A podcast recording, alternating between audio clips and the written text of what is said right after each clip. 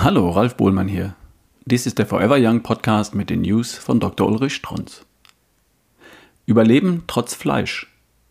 Fleisch kommt zunehmend in Verruf.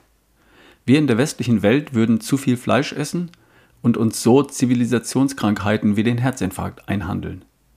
Dazu gibt es tatsächlich ausreichend wissenschaftliche Untersuchungen. So wundert es nicht, dass zurzeit Vegetarier im Vormarsch sind, denn wiederum eindeutig nachgewiesen, Vegetarier leben länger.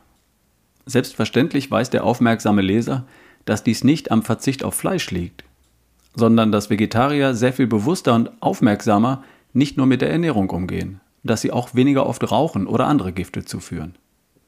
Über den Tellerrand blickend lässt uns Fleisch ganz anders sehen.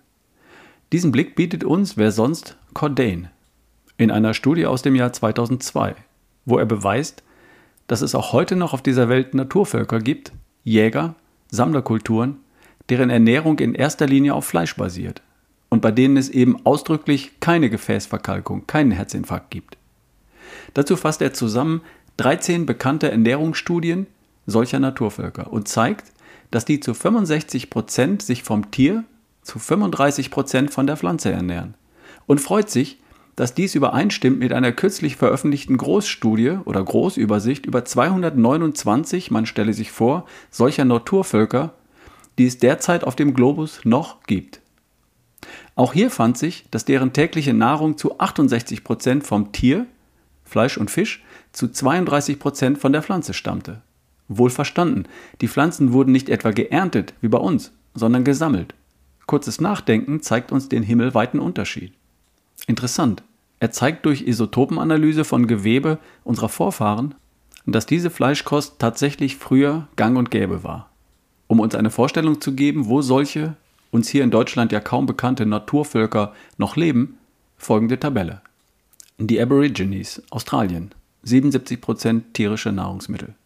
Die Arsche, Paraguay, 78% tierische Nahrungsmittel. Die Anbara, Australien, 75% die Efe in Afrika 44% Eskimo in Grönland 96% die Gwi in Afrika 26% die Hadza in Afrika 48% tierische Lebensmittel wohlgemerkt, die Hiwi in Venezuela 75% die Kung in Afrika 33% in einer anderen Studie die Kung in Afrika 68% die Nukak in Kolumbia 41 die Nunamute in Alaska 99% und die Onge auf den Adaman Islands 79% tierische Lebensmittel. Selbstverständlich kommt man da ins Grübeln. Ich auch. Und selbstverständlich liegt des Rätsels Lösung in der Art des Fleisches. Zwischen unserem Lidl-Produkt und deren Fleisch gibt es himmelweite Unterschiede. In erster Linie die Zusammensetzung des Fettes. Natürliches Fett enthält nun einmal sehr viel mehr Omega-3. Außerdem essen diese Naturvölker sehr viel mehr Antioxidantien, auch wenn der Nahrungsmittelchemiker Dr. Polmer das für Quatsch hält. Nur, die kennen den nicht. Auch sehr viel mehr Ballaststoffe, sehr viel mehr Vitamine, ausdrücklich, und sehr viel mehr Bioflavonoide.